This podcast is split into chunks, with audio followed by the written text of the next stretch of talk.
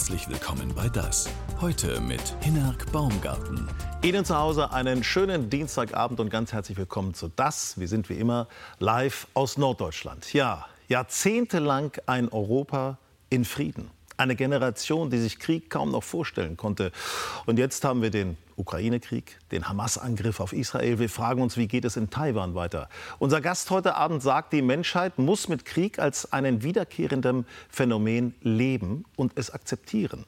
Sie sollen versuchen, Kriege zu verstehen. Militär- und Politikexperte von der Universität der Bundeswehr in München, Professor Carlo Massala. Herzlich willkommen auf dem roten Sofa. Vielen Dank für die Einladung. Sagen Sie, als Politikwissenschaftler gibt es ja viele Felder, in denen man aktiv werden kann. Was hat Sie so sehr am Krieg gereizt? Ich komme aus einer theoretischen Schule, in der militärische Macht eine sehr entscheidende Rolle spielt äh, für die Erklärung internationaler Politik. Und ähm, da habe ich mich dann selber nicht nur auf die Frage militärischer Macht generell, sondern auf die Frage Krieg konzentriert, weil Krieg halt ein immer wiederkehrendes Phänomen ist. Und ich fand schon immer, dass man zu wenig über Krieg Bescheid weiß. Also darüber, warum brechen Kriege aus, wie können sie verhindert werden. Aber auch die Frage, wie entwickeln sie sich, ähm, wenn Seiten, beide Seiten dann halt mal anfangen zu kämpfen. Sie haben es sehr schön gesagt, äh, die Theorie hat Ihr Leben viel bestimmt, auch in der Wissenschaft selbstverständlich. Gehen wir mal ins echte Leben hinüber. Wir sind die gleiche Generation, 68er. Ähm, wie haben Sie das empfunden, diese jahrzehntelange Zeit des Friedens durch auch den Kalten Krieg? Also zunächst einmal kommen wir dann wieder auf den Punkt militärische Macht zurück. Ne? Was wir gerne vergessen ist, dass diese jahrzehntelange Zeit des Friedens unter anderem zumindest bis 1990 dadurch garantiert war, dass es eine stabile militärische Balance zwischen den beiden Blöcken gab, in der sich Krieg nicht lohnte. Und natürlich auch die atomare Komponente, in der man wusste, wenn Krieg ausbricht und der atomar wird, wird es keine Gewinner geben. Also lässt man es lieber sein. Ähm, und von daher hatten wir ein Riesenglück, dass wir in dieser Zeit aufgewachsen sind, so spannungsgeladen sie auch war. Und dann nach 1990 natürlich die Hoffnung, dass jetzt Krieg als Mittel der Auseinandersetzung, als Mittel der Politik endgültig verbannt ist. Mhm. Das hat ja lange Zeit so gehalten, aber viele haben schon sehr frühzeitig gesagt, das wird nur eine Übergangsphase sein bis wir uns in dem befinden, in dem wir uns heute befinden, nämlich in einem Kampf um eine neue Weltordnung. Und da wird wieder Krieg ein Mittel der internationalen Politik. Warum die Welt keinen Frieden findet, so lautet ihr, der Titel Ihres aktuellen Buches. Und da schließt genau das an, was Sie gerade gesagt haben. Staaten müssen nicht gleich stark sein, sondern nur stark genug, damit ein Gegner von vornherein sieht, dass es kein billiger, schneller Krieg werden, sondern es auf beiden Seiten hohe Verluste geben wird. Ähm, haben wir das auch ein bisschen aus dem Auge verloren, militärisch äh, für für Paritäten zu sorgen? Ja, wir haben das sehr aus dem Auge verloren, weil wir der Annahme waren, also zumindest in Europa, und damit meine ich nicht EU-Europa, sondern Europa als Kontinent, ähm, dass keiner mehr Krieg führen wird, dass keiner die hohen Kosten, die Kriege verursachen, ökonomisch, im Sinne von Menschenleben, Zerstörung von Städten und Landschaften, dass keiner mehr eigentlich einen solchen Wahnsinn eingehen wird, einen Krieg zu führen angesichts der hohen Kosten. Und deshalb haben wir es verlernt, äh, darauf zu achten, dass wir genügend Abschreckung aufbauen, damit genau solche Angriffe, die zu Kriegen führen, nicht passieren. Der Angriffskrieg auf die Ukraine, Hamas-Terror, Krieg im Gazastreifen. Die Welt, so wie wir sie kennen, wird bald eine andere sein, sagt Professor Dr. Carlo Marsala von der Universität der Bundeswehr in München. Wir leben definitiv in einer Welt der Unsicherheit, weil wir viele Entwicklungen nicht absehen können, nicht wissen, was passiert und uns trotzdem darauf vorbereiten müssen. Als Forscher über Krieg und Frieden gehört er zu den wichtigen Beratern des Bundesverteidigungsministeriums und redet Klartext im Radio und Fernsehen. Alle Signale, die aus Moskau kommen, deuten darauf hin, dass äh, Russland fest entschlossen ist, diesen Krieg weiterzuführen. Deutschland habe keinen Plan B, weder für eine Wiederwahl Trumps noch für einen russischen Sieg über die Ukraine. Die Bedrohungen für Moldawien und Georgien werden größer. Und letzten Endes ist es auch nicht auszuschließen, dass man die Abschreckungsfähigkeit der NATO falsch einschätzt. Warum sollten wir uns an Kriege gewöhnen? Und wie steht es um die Sicherheit Europas? Darüber sprechen wir mit Politikwissenschaftler Prof. Dr. Carlo Masala. Und da gab es diesen Erfolg, möchte ich mal so sagen, der russischen Armee im Osten der Ukraine durch die Kanalisation, eingedrungen hinter die ukrainischen Linien. Ähm, wie durchschlagend ist dieser Erfolg, um gleich ganz aktuell zu sein? Er ist nicht durchschlagend, weil im, im Osten sehen wir, dass es der Ukraine gelingt, ähm, die russischen Angriffe weitestgehend zurückzuschlagen. Ähm, die Russen kommen dennoch voran. Und äh, ich denke, wir werden es auch erleben in den nächsten Wochen und Monaten, dass einige Städte aus taktischen Gründen einfach aufgegeben werden, weil die Verluste bei den Ukrainern dann zu hoch werden. Äh, das Ziel der Ukraine war es im Osten immer, den Russen so viel Verluste wie möglich zuzuführen. Ich glaube nicht, und das sind auch die Äußerungen, die wir hören, dass irgendjemand geglaubt hat, man kann diese Städte, die da gerade angegriffen werden, auch wirklich halten und dauerhaft verteidigen. Also von daher glaube ich nicht, dass, diese, äh, dass das, was wir erlebt haben, durchschlagend sein wird. Aber es ist ein Teil dessen, dass Russland im Osten der Ukraine immer mehr Druck macht, um immer mehr Land zu gewinnen und peu à peu letzten Endes dann auch vorankommt. Gehen wir mal ein bisschen weiter oder viel weiter zurück. Ähm, Sie sind auch äh, dabei, Konfliktvorhersagen, Konfliktpotenziale herauszufinden. Ähm, hätte man diesen Konflikt in der Ukraine, diesen russischen Angriff, hätte man den nicht vorhersagen können? Man hat ihn vorhergesagt. Der Punkt ist immer, Sie können sehr viel vorhersagen als Wissenschaftler, wenn die Politik das nicht hören will oder nicht sehen will. Weil es, weil haben Sie Politik, konkret gewarnt auch? Wir haben, nicht nur ich, haben, also ich habe äh, zwei Tage vor diesem Angriff noch ein Interview gegeben am Rande der Münchner Sicherheitskonferenz und die abschließende Frage war, wird es einen Krieg geben? Und ich habe gesagt, ja, es wird einen Krieg geben. Ich habe das aber auch schon ein halbes Jahr vorher gesagt, als äh, viele noch nicht glaubten, dass Russland wirklich einen Krieg durchführen wird. Aber der Punkt ist, wenn Politik das nicht sehen will, weil Politik einer anderen Vorstellung folgt, dann verhallen diese Rufe äh, im Nichts. Ist das eine pazifistische Vorstellung, die Politik damals noch hatte? Nein, ich glaube nicht, dass es eine pazifistische Vorstellung ist. Aber es war sozusagen eine illusorische Vorstellung. Es war die Vorstellung, Russland wird das nicht wagen, weil letzten Endes die Konsequenzen für Russland so groß sein würden. Es wäre ja klar, dass es Sanktionen geben würde. Mhm. Ähm, es wäre ja klar, dass Russland dann nicht mehr Gas exportieren könnte. Und Russland braucht das Geld, weil die Volkswirtschaft ja nun nicht so wahnsinnig stark gewesen ist, der, der, Russen. Und all das hat halt zu dieser falschen Schlussfolgerung geführt, die werden diesen Angriff nicht wagen. Und man hat übersehen, und das ist ja einer der zentralen Punkte in diesem Buch, man hat ganz einfach übersehen, es gibt Situationen, in denen es für Staaten aus politischen Gründen oder aus historischen Gründen so wichtig ist, äh, etwas zu machen, und zwar auch unter Einsatz vom Militär, dass sie bereit sind, alle anderen Kosten in Kauf zu nehmen. Das ist ja ganz interessant, weil viele behaupten ja, Putin hätte gar keine andere Wahl gehabt. Er wäre provoziert worden vom Westen mit einem gefühlten Voranrücken in die Ukraine, auch äh, ja. ja, das Einflussgebiet der NATO auszuweitern. Wie sehen Sie das? Ich halte das aus zweierlei Gründen für eine vorgeschobene Behauptung. Zunächst einmal ist es so, dass wenn man sich das Verhältnis Ukraine-NATO anschaut, seit 2008 die Ukraine einer NATO-Mitgliedschaft keinen Schritt näher gekommen ist. Natürlich hat die NATO mit der Ukraine kooperiert, das hat sie aber auch schon vor 2008 gemacht, also vor diesem entscheidenden Gipfel, wo es im Kommuniqué hieß, Ukraine und Georgien werden irgendwann mal Mitglied der NATO. Realita war die Situation aber so, dass keiner in der NATO daran gedacht hat, die Ukraine aufzunehmen. Das ist deshalb vorgeschoben. Das Gut, diesen Gedanken kann man natürlich bei Putin nicht voraussetzen, dass er das weiß dass sie das eigentlich gar nicht machen wollen. Naja, ich gehe davon aus, dass Putin genauso gute Geheimdienstinformationen aus der NATO hat, wie wir möglicherweise äh, aus, aus dem Kreml haben. Mhm. Das heißt, äh, die Signale waren eindeutig. Man hat auch im Vorfeld, noch im Dezember, Olaf Scholz, Emmanuel Macron, Boris Johnson, äh, Joe Biden haben ihm alle signalisiert, die, die Ukraine wird nicht in die NATO aufgenommen. Der zweite Punkt, der viel interessanter ist, dass im Prinzip seit Kriegsausbruch, also seit 24. Februar 2022, in der ganzen russischen Diskussion die NATO-Frage ja kaum noch eine Rolle spielt. Da geht es um Demilitarisierung, da geht es um Entnazifizierung, da geht es um den angeblichen Schutz der russischen Minderheiten im Donbass. Diese ganze NATO-Frage spielt überhaupt gar keine Rolle. Und wir wissen auch, ähm, dass in den Verhandlungen, die äh, die Ukraine mit ähm, den Russen geführt hat, in der Türkei, also am Anfang von äh, 22, mhm. dass äh, die Ukraine sehr schnell bereit war, auf die NATO-Mitgliedschaft zu verzichten, bereit war, diesen Artikel die, äh, der NATO-Mitgliedschaft aus ihrer Verfassung rauszunehmen und es letzten Endes äh, die russische Föderation nicht interessiert hat, weil sie ganz was anderes wollte, nämlich die Ukraine zerschlagen. Jetzt äh, im Laufe des Krieges sind so viele Schlagzeilen aufgetreten, wo ich mich immer wieder frage, wie kann das eigentlich sein? Ähm, es wird von, äh, vom Sieg der Ukraine gesprochen. Jetzt stelle ich mir einfach Russland vor, dieses riesige Land mit einem schier unerschöpflichen Potenzial, ja. auch an möglichen Soldaten, so schrecklich das auch sein mag. Mhm. Aber glaubt denn wirklich ernsthaft jemand daran, dass Russland diesen Krieg verlieren kann?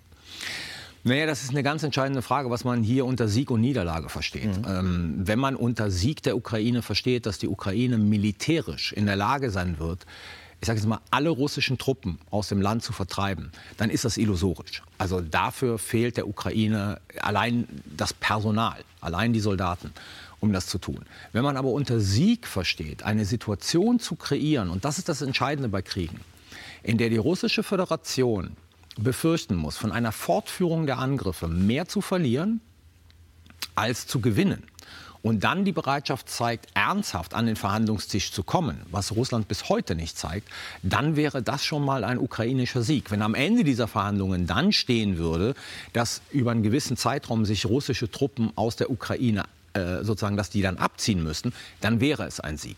Ein militärischer Sieg der Gestalt, dass Russland äh, sozusagen kapituliert oder alle seine Truppen abzieht, halte ich für un unrealistisch und habe es äh, auch die letzten zwei Jahre für unrealistisch. Basis dieser Standfestigkeit, momentanen Standfestigkeit noch der Ukraine ist ja auch der, der Westen, die Unterstützung aus dem Westen. Täuscht mein Eindruck oder bröckelt diese Unterstützung? Sie lässt nach. Also sie lässt nach. Wir sehen, in den USA ist die Ukraine-Unterstützung jetzt äh, unter die Räder der Innenpolitik geraten. Die Republikaner äh, verbinden die Unterstützung der Ukraine, also die Freigabe von Geld für die militärische Unterstützung der Ukraine, aber auch Israels. Ähm, an Zugeständnissen der beiden Administrationen mit Blick auf die Situation äh, an der Grenze zwischen den USA und Mexiko. Ähm, in Europa war es bis vor einigen Tagen relativ unklar, ob die EU in der Lage sein wird, 50 Milliarden für die zivile Hilfe äh, für die Ukraine ähm, sozusagen zu vereinbaren. Jetzt hat man wohl einen Weg gefunden, Ungarn unter Druck zu setzen. Mal schauen, ob Ungarn zustimmen wird. Es wird signalisiert, Kompromissbereitschaft Richtig. aktuell. Mhm. Ähm, und von daher kann man schon sagen, ähm, dass diese Unterstützung bröckelt, dass sie zurückgeht. Wir sehen auch an der Front, wir kriegen von der Front in der Ukraine immer mehr Berichte, vor allen Dingen aus dem Osten, dass den Ukrainern Munition fehlt. Und das ist eine der wichtigsten Sachen in diesem Krieg, ein beständiger Zufluss von Munition.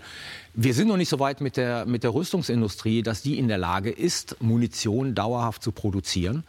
Ähm, von daher kann man schon sagen, die Unterstützung bröckelt. Das scheint der Kanzler erkannt zu haben, der jetzt sozusagen einen Strategiewechsel äh, vollzieht ja. und versucht innerhalb der EU ähm, eine Verpflichtung herbeizuführen, dass man halt die Ukraine unterstützt. Ob ihm das gelingen wird, werden wir sehen. Deswegen hat Zelensky ihn auch gerade als Leader in Europa bezeichnet, um ihn da ein bisschen äh, weiter anzufeuern. Ähm, man kann ja auch mal auf ein hoffnungsvolles Ende, hoffnungsvoll, weil wir hoffen, dass es möglichst bald sein wird, blicken. Die Europäische Union hat signalisiert, sie würde für die Schulden äh, der Ukraine aufkommen. Sie würde dafür gerade stehen. Mhm. Wir wissen alle, wer Hauptgeldgeber in der Europäischen Union ist. Ähm, welche Kosten kommen da auf uns zu? Also man hört auch davon, dass Amerika zum Beispiel seine Waffenmaterialien gar nicht verschenkt hat, sondern verliest hat. Ja. Wenn Panzer kaputt sind, müssen sie natürlich, wie das bei Leasingfahrzeugen ist, auch bezahlt werden haben. Es steht eine Summe von 400 Milliarden im Raum, die auf uns zukommt. Wo soll das alles herkommen? Wo soll das alles hinführen? Naja, es ist die entscheidende Frage, wie man, wie man das jetzt innerhalb äh, im Rahmen der EU finanziert bekommt. Und das wird natürlich ein langfristiger Prozess sein. Und es ist klar, dass wenn dieser Krieg vorbei ist, egal wie er jetzt vorbei ist, egal ob sich Russland da festsetzt oder nicht, ähm, dass es dann natürlich gilt, diesen Staat Ukraine wieder aufzubauen. Mhm. Und das wird Geld kosten. Das wird zwar auch äh, Chancen äh, für Industrie geben, dort sozusagen einen Markt zu öffnen, aber es wird vor allen Dingen viel Geld kosten. Und es kann eigentlich nur im Interesse der Europäer sein, dass man nicht eine schwache Ukraine vor der eigenen Haustür hat, die möglicherweise einem erneuten Angriff der Russischen Föderation ausgesetzt ist oder halt so schwach ist, dass dort die Korruption noch stärker grassiert als ohnehin in der Ukraine äh, sie existiert mhm. und dieser Staat im Prinzip ein Failed State vor der Haustür Europas ist. Ähm, Flüchtlinge produziert, weil die Menschen in der Ukraine keine Lebensgrundlage haben und so weiter und so fort. Ja, auch beim Thema ähm, Gazastreifen. Ähm, Terrorangriff der Hamas das Zurückschlagen der Israelis im Gazastreifen. Da fragen sich viele, hätte das die, der israelische Geheimdienst am 7. Oktober, hätte der das nicht vorhersehen können? Gab es da keine Informationen? Das schwappt ja so ein bisschen mit. Doch, es gab, es gab genügend Informationen. Und jetzt kommen wir auf ein Problem, das immer existiert bei, bei solchen Anschlägen. Das ist genauso wie bei 9-11. Bei 9-11 gab es auch genügend Informationen. Mhm. mhm. Aber im Falle des 7. Oktobers äh, wollte man halt nicht sehen, was da möglicherweise passiert, weil man die Vorstellung hatte, ähm, man muss sich daran erinnern, dass die Hamas mit Israel verhandelte und dass eigentlich der 7. Oktober war ja ein Feiertag. Nach den Feiertagen erwartet wurde, dass die israelische Regierung ein Dekret unterzeichnet, dass es noch mehr Palästinensern aus dem Gazastreifen erlaubt, sozusagen eine, eine Arbeitserlaubnis in Israel zu bekommen. Es war so ein sich ein wenig Entspannung angesagt. Genau, man dachte also sozusagen, das Verhältnis sei entspannt. Man hat die Aktivitäten gesehen, hat aber nicht geglaubt, dass das unmittelbar bevorsteht.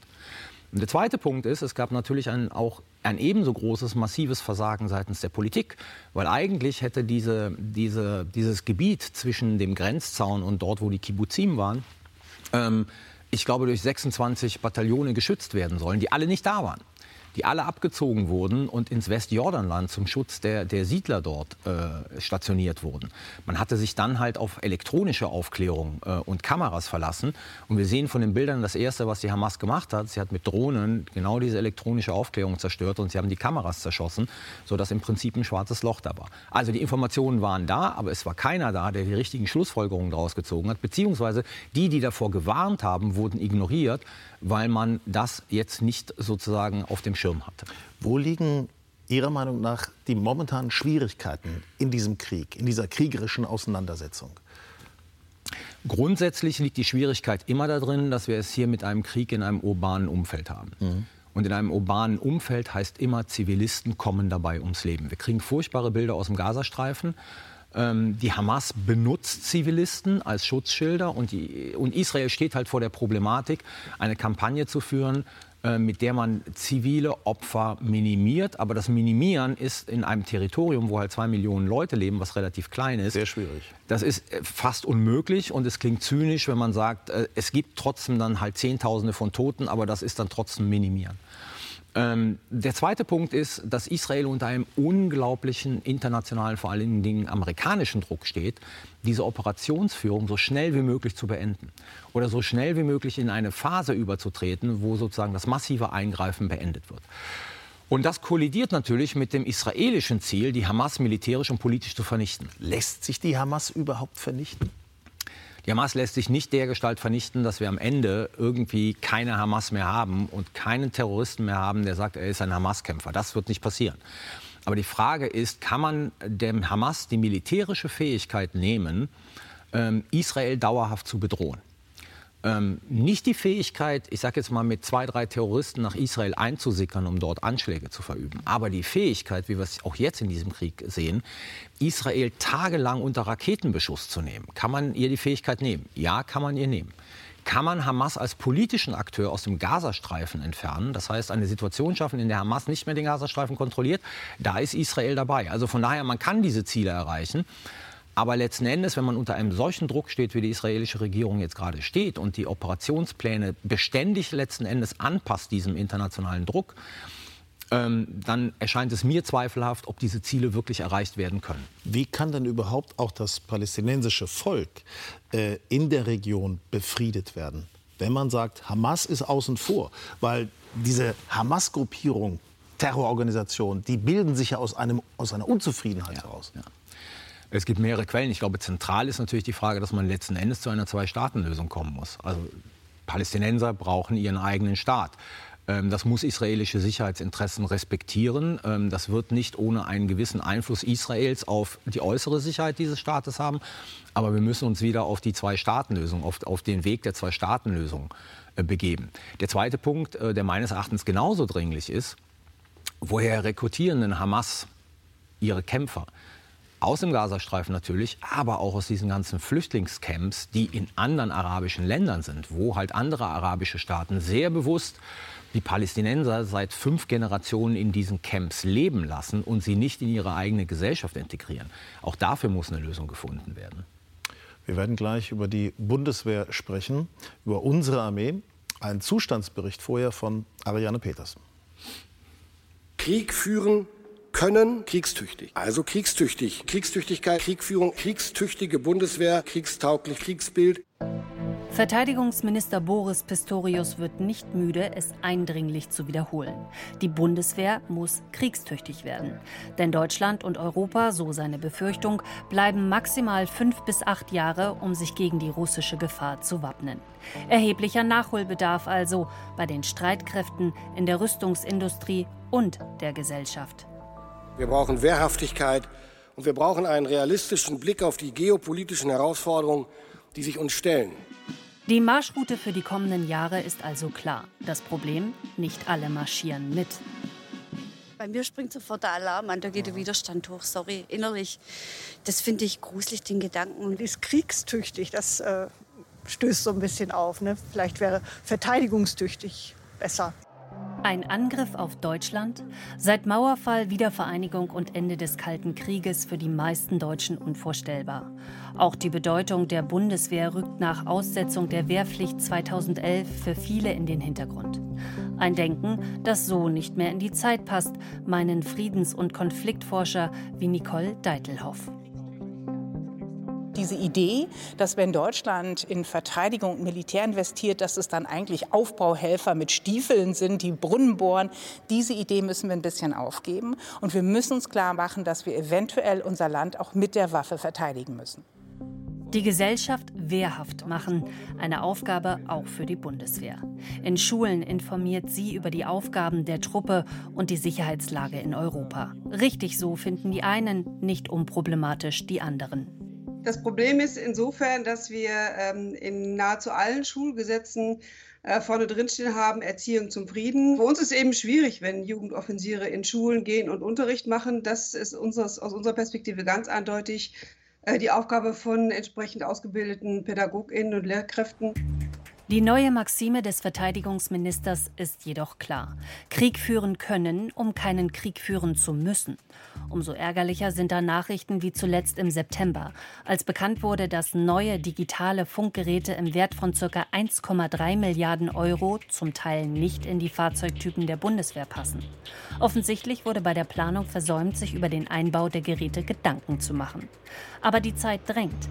Die Bundesregierung hat der NATO ab 2025 eine vollständig einsatzbereite Heeresdivision zugesichert. Die Streitkräfte insgesamt zukünftig bestens auszurüsten, gleiche einem Marathon, so Vizeadmiral Carsten Stawitzki wir sind am Ende noch weit davon entfernt, wo wir eigentlich hinwollen. Also ich hoffe, niemand hatte diese Erwartungshaltung, dass man in zwölf oder 19 Monaten äh, die Sünden von äh, 30 Jahren Vergangenheit äh, bewältigen kann. Für einzelne NATO-Einsätze gut gewappnet als Truppe insgesamt noch nicht einsatzbereit.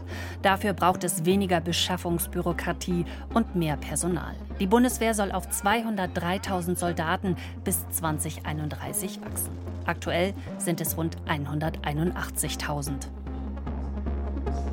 Für mich haben Maßnahmen zur Stärkung der Personalgewinnung und Bindung höchste Priorität. Neuer Schwerpunkt der Bundeswehr die Bündnis- und Landesverteidigung, zum Beispiel in Litauen. Dort soll bis 2027 eine bis zu 5000 Mann starke Brigade dauerhaft stationiert werden. Boris Pistorius setzt dabei auf Freiwilligkeit. Ob das reicht? Viele Baustellen für den Verteidigungsminister in der sogenannten Zeitenwende. Ja, ist ein sehr interessanter Satz von Boris Pistorius äh, genannt worden. Krieg führen können, um keinen Krieg führen zu müssen. Ich habe das Gefühl, er hat Ihr Buch gelesen, weil das ist auch tatsächlich Tenor in Ihrem Buch oder einer der Tenöre in Ihrem Buch. Ähm, was steckt genau dahinter? Müssen wir zurückkommen zu dieser Abschreckung? Ja, natürlich müssen wir zurückkommen zu dieser Abschreckung. Wir müssen halt einen potenziellen Gegner, und in diesem Fall geht es ja um Russland. Also da frage ich mich, ja. bevor wir da weiterkommen. Ähm, Putin, wenn wir jetzt sagen fünf Jahre, ja. Putin ist jetzt 71, meine ich. Mhm. Ähm, also der wird ja auch älter. Das ist richtig. Äh, in fünf Jahren glauben Sie, dass der tatsächlich noch Lust hat, uns anzugreifen? Also A, glaube ich, wenn Putin in fünf Jahren noch lebt, hat er noch Lust, mhm. uns anzugreifen. Mhm. Das Zweite ist, wenn er in fünf Jahren nicht mehr lebt, wird jemand anders an seiner Stelle sein. Und das Problem ist ja nicht Putin. Das Problem ist dieses Regime mit seiner imperialen Logik. Also es ist ja nicht so, dass das der Krieg eines alten Mannes ist, sondern es ist der Krieg eines Systems, mhm. der da geführt wird. Und dieses System ist angelegt auf Machterweiterung. Also Rückkehr zur Sowjetunion quasi. Des Einflussbereiches. Ja, das muss nicht unbedingt einhergehen sozusagen mit, mit ähm, Vereinnahmung in, in das russische Territorium. Aber es geht um Kontrolle zum Beispiel. Mhm. Bei den baltischen Staaten ist es so, dass Russland die Souveränität der baltischen Staaten nicht anerkennt. Das ist ungefähr so eine Argumentation wie mit der Ukraine, wo Russland ja auch sagt, eigentlich ist die Ukraine so ein Fehler der Geschichte gewesen, das waren immer Russen. Und genau so ähnlich argumentieren sie ja auch mit den baltischen Staaten. Also da ist es nicht auszuschließen, dass die Gelüste da sind, diese baltischen Staaten wieder heim, in Anführungszeichen, ins russische Reich zu holen. Das heißt also, um das dem vorzubeugen, müssen wir auch die Bundeswehr stärken. Wie können wir jetzt die Bundeswehr stärken? Wo mangelt es am meisten? Na, ich glaube, der Bericht hat es gezeigt. Ähm, es mangelt an Material und es mangelt an Personal. Das sind die zwei Großbaustellen der Bundeswehr. Natürlich haben wir dann nebenher noch hundert andere Baustellen. Bürokratieabbau, Prozesse beschleunigen, alles Mögliche, das ist richtig. Aber wenn das Material nicht da ist, und wenn das Personal, das das Material bedienen soll, nicht da ist, dann haben wir große Probleme. Das sind die zwei großen Baustellen. Beim Material sind wir jetzt zumindest auf einem guten Weg, als dass jetzt sehr viel aus dem Sondervermögen abfließt. Da ist meine Hoffnung, dass dann gute Verträge geschlossen werden und dass sozusagen pünktlich geliefert wird und nicht das alte System, dass man Verträge schließt, die Lieferung verzögert sich und das Ganze wird dann aber noch mal teurer.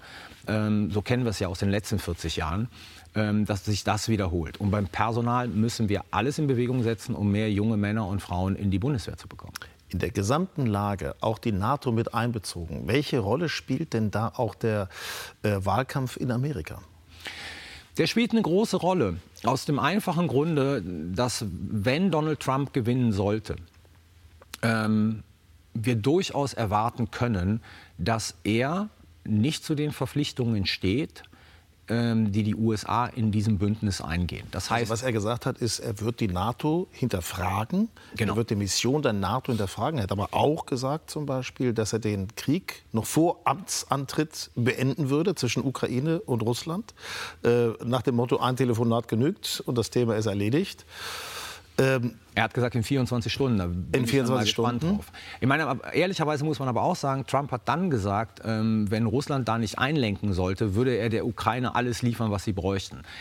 Das klingt schon wieder so erratisch, wie wir den Trump kennen, der schon mal Präsident war, der sozusagen innerhalb von zwei Tagen drei verschiedene Äußerungen zum gleichen Thema gemacht hat. Es gibt aber natürlich auch Leute, die immer noch in Erinnerung haben, dass äh, während der Amtszeit von Donald Trump kein Krieg stattgefunden hat. Das ist in der Tat richtig. Das darf man nicht ähm, vergessen. Ja, das ist in der Tat richtig. Aber das sollte uns dann Sorgen machen, nämlich mit der Perspektive einer Eskalation in Europa würde das ja bedeuten, dass die USA nicht zu ihren Verpflichtungen im Rahmen der NATO stehen. Mhm. Und das äh, ähm, stellt ja Trump wirklich ernsthaft in Frage. Und wenn er sozusagen diesen Weg gehen sollte, dann steht Europa ohne amerikanische Schutzgarantie da, ohne amerikanische Unterstützung im Konfliktfall. Und das ist natürlich eine völlig andere Sicherheitssituation, als wir sie in den letzten, ähm, oder eigentlich seit 1949, seit Gründung der NATO in Europa hatten.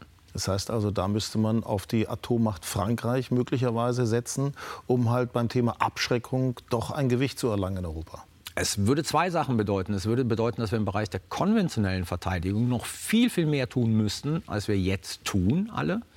Weil die Unterstützung durch die USA würden ja wegfallen. Jetzt ist es ja vorgesehen, dass im Prinzip, wenn ein Konflikt in Europa ausbricht, dass die europäischen NATO-Staaten letzten Endes verteidigen und so lange warten, bis der amerikanische Nachschub kommt. Mhm. In so einem Szenario würde der amerikanische Nachschub nicht kommen. Das heißt, wir müssten noch viel, viel mehr tun, was unsere Verteidigung anbetrifft. Und dann natürlich, ja, das ist die zweite Frage und das ist der große Knackpunkt. Was machen wir mit der nuklearen Abschreckung? Wenn die Amerikaner wirklich ihren Nuklearschirm ähm, aus Europa zurückziehen oder aus Teilen Europas zurückziehen, das kann ja auch sein, wie ersetzen wir den? Und da kommt natürlich dann Frankreich ins Spiel. Aber ob das möglich ist, das weiß kein Mensch. Merkt China denn nicht, dass wenn es sich Taiwan einverleiben würde, um es so auszudrücken, dass das riesige Probleme geben würde? Doch, China weiß das. Aber China ist halt bereit, diesen Preis gegebenenfalls zu zahlen, weil China das erklärte Ziel hat, Taiwan in sein Territorium zu überführen. Es ist ja ausgegeben worden, bis zum 100-jährigen Geburtstag der Volksrepublik China, also 2049, soll Taiwan ein Teil Chinas sein. Und wenn es auf friedlichem Wege nicht gelingt, dann ist äh, die Anwendung von militärischer Gewalt nicht auszuschließen. Und man darf ja auch nicht verkennen, dass eine Einverleibung Taiwans durch China aus der chinesischen Perspektive zwei Vorteile hätte. Nämlich einmal den Zugang zum Pazifik. Mhm. Das ist die Voraussetzung wirklich, um dann auch militärisch Großmacht und Weltmacht zu werden. Und das Zweite wäre letzten Endes das Ende äh, der amerikanischen ähm, ja, Hegemonie in Asien, weil wenn die Amerikaner Taiwan nicht verteidigen würden oder könnten und China sich das militärisch einverleibt, dann ist das natürlich auch ein Zeichen mit Blick auf die neue internationale Weltordnung, wer hier eigentlich die stärkere Macht ist. Verschiebt sich die Weltordnung momentan? Sie verschiebt sich momentan massiv. Und vieles von dem, was wir an Konflikten und was in dem Bericht auch genannt worden ist, äh, und es gibt noch einige, die man nennen könnte, ähm, die kann man auch interpretieren zurzeit als das Austesten der Belastbarkeit sozusagen der amerikanischen Ordnungsmacht global. Und ähm, viele dieser Konflikte haben auch etwas damit zu tun, dass strategische Vakuums ausgenutzt werden, weil man glaubt, die Amerikaner sind jetzt seit zwei Jahren so gebunden mit Blick auf äh, Russland und, und den russischen Aggressionskrieg, jetzt gleichzeitig noch sozusagen im Mittleren und Nahen Osten. Inwieweit haben sie überhaupt noch die Kraft in anderen Regionen dieser Könnte Welt? sich Amerika das überhaupt leisten, Taiwan? Das ordnend einzugreifen. Momentan ist es so, dass die, dass die Militärplaner alle davon ausgehen, dass die Kosten, die militärischen, zwar extrem hoch sein würden, mhm. aber dass man in der Lage wäre, Taiwan zu verteidigen. Und jetzt kommt der entscheidende Punkt. Abschreckung hat auch immer etwas damit zu tun, wie derjenige, den man abschreckt, das wahrnimmt. Sollten die Chinesen irgendeinen Zweifel daran haben, dass die Amerikaner bereit sind, Taiwan zu verteidigen, dann steigt das Kriegsrisiko in dieser Region massiv. Das ist genau das Gleiche wie, äh, viele zweifeln ja an, dass immer mehr Generalstabschefs und, und Präsidenten sagen, Russland würde vielleicht einen NATO-Staat angreifen, weil wir sind doch konventionell so überlegen. Es hängt davon ab, ob Russland das so wahrnimmt, dass wir bereit sind, diese Staaten zu verteidigen. Wenn es daran einen Zweifel geben sollte, dann ist ein Angriff nicht auszuschließen. Ich danke Ihnen herzlich für diese Einordnung. Es war sehr interessant. Danke für die Einladung. Morgen kommt Achim Reichel zu uns, ein Mann, der nicht genug hat. Ich freue mich sehr. Jetzt gibt es die Neuigkeiten aus Ihrem Bundesland. Bis morgen Abend. Tschüss und schönen Abend.